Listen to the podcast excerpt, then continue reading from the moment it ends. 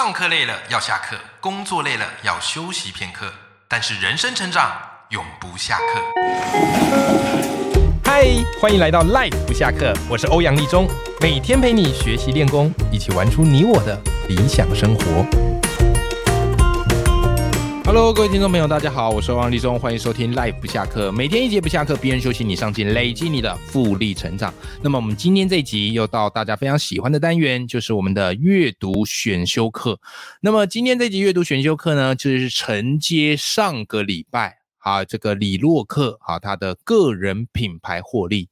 我说，如果你想要经营个人品牌，这本书基本上是你的个人品牌的宝典，就是你至少。一定要买一本放在手边，而且要把它多读个三遍，因为它会对你个人品牌的经营或是斜杠事业有非常大的影响。它不会只是跟你打高空呼口号，而是手把手一步一步的教会你。那因为李洛克本身他就是一个个人品牌获利最好的一个实践者。那关于他的故事呢，其实我在上一集好谈这本书的节目也有都跟大家聊过。好不好？好，那你欢迎你回去再听啊！很多朋友听了都说啊，那一集非常非常的精彩，对他的启发很大。那其实，在我们上一集节目也有跟大家聊到这个个人品牌获利的前半部，就是第一个，你要先找到你自己的定位，你的定位一定要很明确，你才知道方向该往哪里去走。第二个就是你要去打造你的技能啊，不管是你学习写作啊，或是你的故事，甚至你的斜杠跨界，你的技能组合。一定要设定好，你才有办法去展开你的个人品牌获利这条路。那么今天的节目内容就是要开始跟你讲后半部，我们怎么样开开始让自己的这个个人品牌被别人看见，然后让邀约合作找上门来，好来拓展自己的多元收入。啊，这就是我们今天要继续来导读它后半本的书。好，那当然在进入到我们节目的正题之前，要先来跟大家来这段工商服务时间。好，本期节目由里欧哈娜橄榄油赞助播出。那里欧哈娜橄榄油呢，它是在西班牙庄园所采收，并且原装制成，好来台湾的。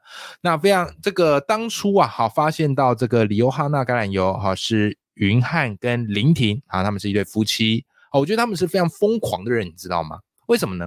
他们最初的动心起念是这样哈，就是有一阵子因为台湾有这个所谓的这个地沟油事件嘛，好，就是油品的食安问题的事件，所以当时人心惶惶啊，因为油是我们每天都一定会接触到的，对不对？我们当然已经吃那么多，来不及救了，可是我们的孩子呢？对吧？当我们如果知情，原来这些油都是这样制作，那你一定会非常非常的担心。好，所以你又很难去判断这些油它到底生产来源有没有什么问题。所以当时哈，就是云汉跟林婷啊，他们就在想，哎，我们有没有办法去找出非常好的油品，然后让我们孩子吃啊，我们也全家吃的安心。那刚好啊，云汉他对于这个油非常非常的感兴趣，所以他们本来是在这个外商公司工作。那后来云汉他是辞职，好跟我一样，很很冲啊，所以 我们两个一见如故，好聊了很多我们对于人生的想法，好，所以他就是直接破釜沉舟，就辞职飞到西班牙。好，去那边各地的庄园，好，去那边各地庄园，好，去寻找适合的合作对象。那后来就到西班牙某一个庄园然后就是我们这个里欧哈纳橄榄油这个制作的庄园。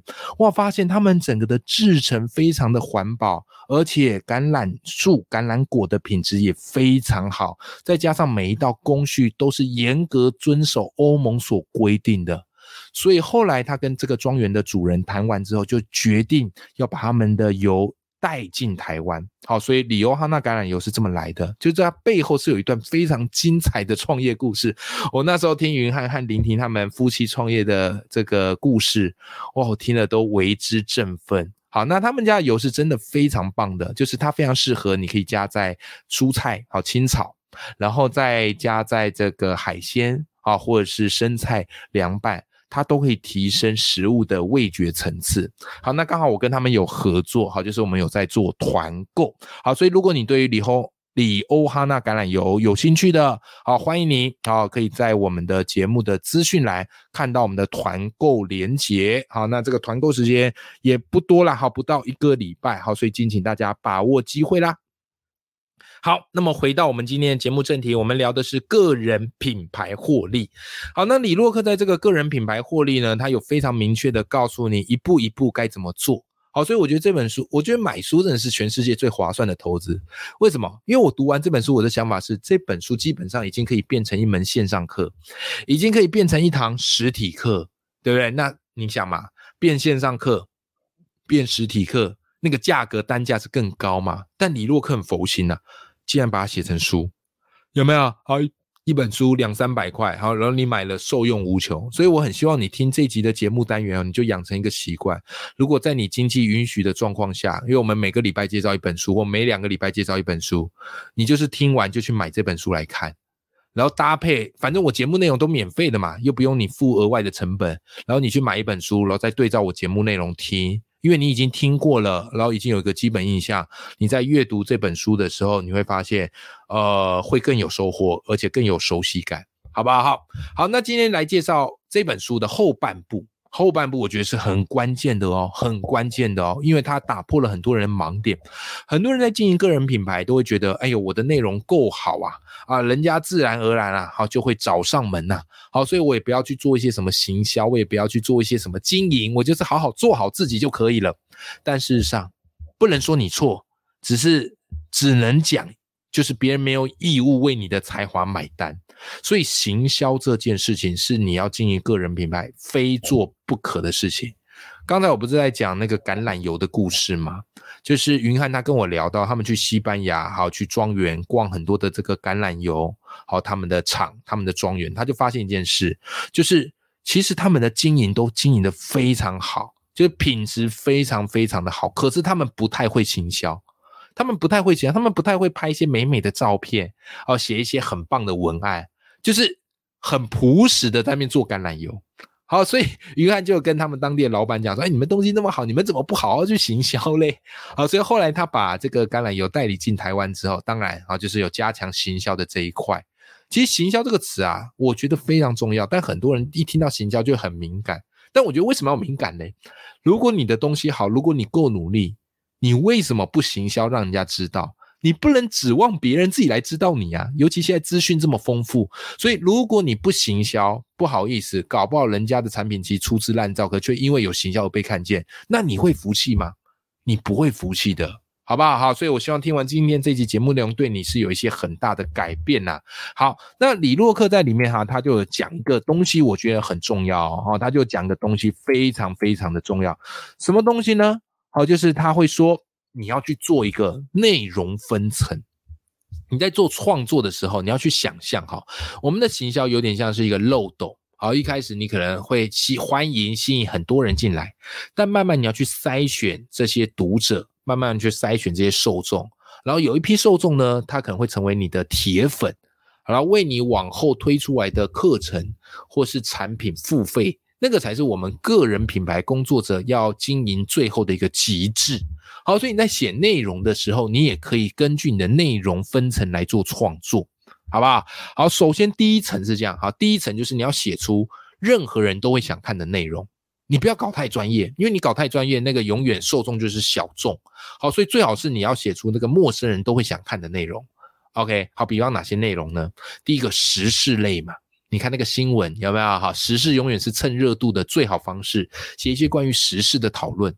好，但是我必须说啦，写时事类它会有一些风险。如果你涉及到呃什么政治啊，或是一些很敏感的主观议题啊，那你可能在创作上，哈，或是在发言或在写作上要稍微小心一点点。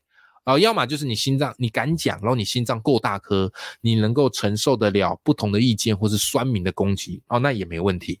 好，在第二个，你可以写奇观类啊。所谓奇观，就是哎一些社会很有趣的现象。好，比方几年前那个夹娃娃的风潮非常的盛呐。啊，你可以写一下啊这个夹娃娃的这个机台。好，有关于这方面的，这个是奇观类。再来第三个，我觉得是一般人都比较可以做得到啦，叫做知识类，就是你总会有一些小 paper，哦，小配方。好，可以跟这个你的读者朋友分享。比方说，你很会拍照，那你就可以跟大家分享说，哎，怎么样拍出完美照啊？其实有一个五五个诀窍哦。你看，这种就偏向是知识技术类的文章。那通常这类型，不管是时事、奇观、知识类，哎，很多陌生人就会想看嘛，所以你就会累积到你初步的读者。好，跟这个受众，好，接下来，接下来你就要开始过滤这些受众，因为这些受众不会全部都留下来，他们要关注的人那么多，有些搞不好也只是走马看花，所以你要确认哪些人会继续留下来，哪些人会是你未来的铁粉，所以接下来你要写的内容是关于这些已经知道你的人的内容，好，就是这些人对你其实很了解的。啊，然后也有在追踪你，所以你可以写一些就是，诶，他们会有兴趣的。好，这时候你可以写什么呢？好，你可以写一些私人类的东西，或是拍一些私人类的影片。什么意思？展现你的生活的样貌。好，比方说你去哪里吃东西啊，去哪里逛百货啊，去哪里住饭店，好，去哪里玩啊，你可以写一些这个比较轻松的。那这些人呢，因为他们本来就对你有兴趣，所以他们就会很好奇的继续往下看。就像是你常听我的节目，然后你慢慢也会知道说，哎，我这个一路以来，过去是高中老师，后来这个离职嘛，好创业嘛。所以你对我有熟悉感，那我在讲的过程当中，哎，你就会觉得怎么样？有亲切感。好，然后再来呢？好，这个是私人类的。那私人类的目的就是为了干嘛？就是为了让你去营造一些亲和力的一面，好，就不会让人觉得你高高在上，然后很远，不会。好，再来下一个呢？你就可以去写一些进阶的知识类。哦，比方有些技巧是你从未公开过的，有一些方法是你从未谈过的。那为什么要写这方面东西呢？为的目的是要展现出你的专业度。好，专业度这东西是很重要。就是如果你只是一个分享生活啊，然后分享一些这个有的没有的，那别人就会想说，哎，那你能够带给我什么样的成长，对吧？好，所以这时候你可以秀一波你的进阶知识。啊，这个也是蛮重要的一件事哦。所以像那时候我这个报文写作课，好，就是要开课之前，我就写了很多关于网络写作的技巧嘛。然后那些内容其实都蛮受好评的，那就是我在试出我的进阶知识类来吸引我的受众。好，这些受众留下来了，可能过去本来是一千人，那现在可能一百人留下来。那我们还要再往下过滤。我们过滤的目的就是确保这些人他会为你未来的产品付费。好，你推课程，你做团购，哦，或者你推荐商品，或你开发商品，他们都会愿意购买，这很重要。但这一块哦，很多人会砍过不去，他会觉得，哎呀，我这个跟人家收钱呐什么的，人家就觉得我变了。但我都常常讲一个理，常常讲一个概念呐，就是你又不是植物，又不是靠水跟阳光就可以活下来。就是我们经营个人品牌，我们又不是在做慈善事业，就是我们给大家帮助之后得到实时的报酬，互惠，我个人认为是蛮重要的一件事。但如果有受众因此转身离开，我觉得那也是他的自由啊，我们也不用特别去挽留或怎么样的。好，所以最后一个部分的内容就是你可以针对这些认同者再去做一些内容设计。好，这时候你可以设计一些转换类的内容，什么意思？就是这类型的内容是可以让这些受众达成特定的行为，比方你可以想办法去取得这些受众的 email 啊，email 的这个这个连接，好，为什么这个很重要哈？这个叫 email 行销，好，你可能会说，哎，如果我你希望收到我的电子报，你就留你的 email，有没有？你提供他一些好处嘛，然后他留 email 给你嘛，对不对？好，你可以做 email 行销，好，或是留言互动啊，问卷调查等等。这个都是为了往后的产品在做一个铺陈跟准备，好不好哈？好，所以到这个阶段你会发现哈，你的行销基本上就完成了。你有你自己的社群，你有你自己的网站，然后你也收集了一票你的受众名单啊，这件事就很重要啦。好，接下来有了行销阶段之后，接下来我们就要到了获利阶段。OK，然后你就要想办法去开始开启你的获利。那这个地方我觉得是李洛克非常振奋人心的地方。好，就是因为到这个阶段，很多人一提到获利，就会觉得有一点敏感，有点不好意思，有点支吾其词，有点不知所措，对不对？好，但是洛克啊，他在这本书告诉你，金钱是最好的激励。好，这句话，请你复诵五遍。金钱是最好的激励，金钱是最好的激励。好，附送给他附送五遍，为什么呢？啊，来几个原则。第一个，付费才是货真价实的肯定，它才是你经得起市场考验的检核标准。然后再来，很重要哦，免费人家不会珍惜，真的，你免费给他，他可能根本不看，他可能觉得啊没什么。可是人只要付钱，他就会对那个东西比较珍惜。然后再来，这个跟你的时间精力有关。就是愿意付费的，是你可以值得长期经营的受众。OK，所以你要把时间呐留给支持你的人。好，最后一个就是免钱的专家不是专家。如果你永远都是提供免费的东西，不好意思，你不是专家，你只是一个热爱分享的人。但是如果你要到达专家达人的阶段，你就一定要推出你的付费产品。好吗？那关于付费啊，这边我觉得书里写的很详细，很推荐大家去从这本书来看。好，因为它基本上把它的商业模式分成几种。第一种叫做流量财，也就是因为你有粉众，你有受众，所以你有导流的能力，所以别人愿意付费买你的曝光能力。所以这个所谓的叶配文啊，就是哎，你帮我的商品写一篇叶配文，好，我给你多少钱？好，这就所谓的流量财。好，流量财，那书里有教你这个流量财的报价方式，但不好意思，这边我要卖个关子，因为我太希望你去买这本书了。书里有写，因为很多人都跟我说他不知道该怎么报价，我一开始也不知道怎么报价。我后来是看了这本书，然后再去问李洛克，因为我们很好嘛，我们是好兄弟啊，我就问他，他就跟我讲，从此之后我就知道怎么跟厂商报价，这个很重要哦。好，如果你报价报得太低，你就会委屈；你报太高，你就没有案子。所以怎么样去抓到那个平衡点非常重要。好，再来你也可以另外一种叫做教育财。好，教育财就是别人付费去买你的方法。好，比方你可以去办一些讲座，啊，或者是受邀到公家单位去演讲。好，慢慢去累积。那一开始你觉得压力很大，那没关系嘛？你可以办免钱的讲座。你办免费讲座的目的就是在磨刀嘛，好磨练你上台讲述的能力嘛。那如果后来发现，哎，时机成熟差不多，你可以稍微办一个收费。那一开始费用没那么高也没关系，但这个原则很重要，就是随着你越教越好，你要慢慢的逐年调价，好不好？为什么？很简单嘛，你逐年调价，你就想，我们就都已经会通货膨胀，物价都会上涨，那我们的能力、我们的价值难道不会跟着上涨吗？所以当然要上涨。好，这个是所谓的教育财。好，那当然你也可以做电商财，也可以去卖东西。那当然这个就涉及到你的电商的知识跟技能，书里也有提到。OK，好，所以以上几个哈，以上几个就是呃，我们个人品牌获利，我们可以去。变现的方式，好，这个书里都讲的非常非常的清楚。OK，好，然后再来，我觉得李洛克他很厉害的地方就是他有这个商业模式的一个洞察，可是他也有他非常温馨的一面，就是非常柔软的一面，就是。这本书不是你想象的，读完你会觉得自己很有市侩。没有，我们之所以要去建立商业模式，正是因为我们想要把时间留给觉自己觉得真正值得而且重要的人。所以，个人品牌获利这本书到最后，李洛克他问你一件事，他说你要去想想，你要的人生是一个什么样的样貌。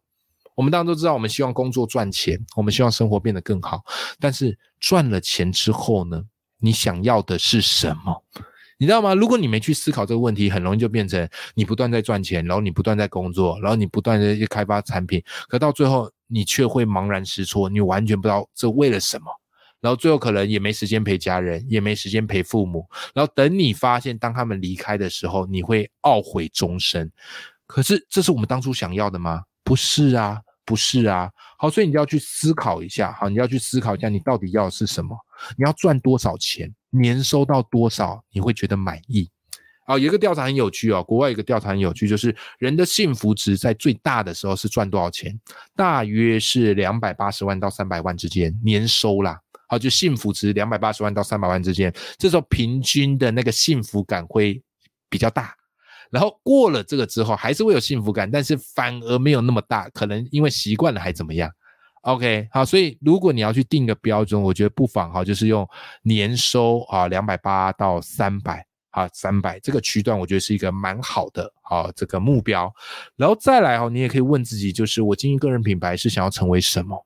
好，想要成为什么？好，除了赚钱之外，我觉得也要去想，我能够帮助到别人什么？有多少人会因为我的这个技能而有了一个不同的人生？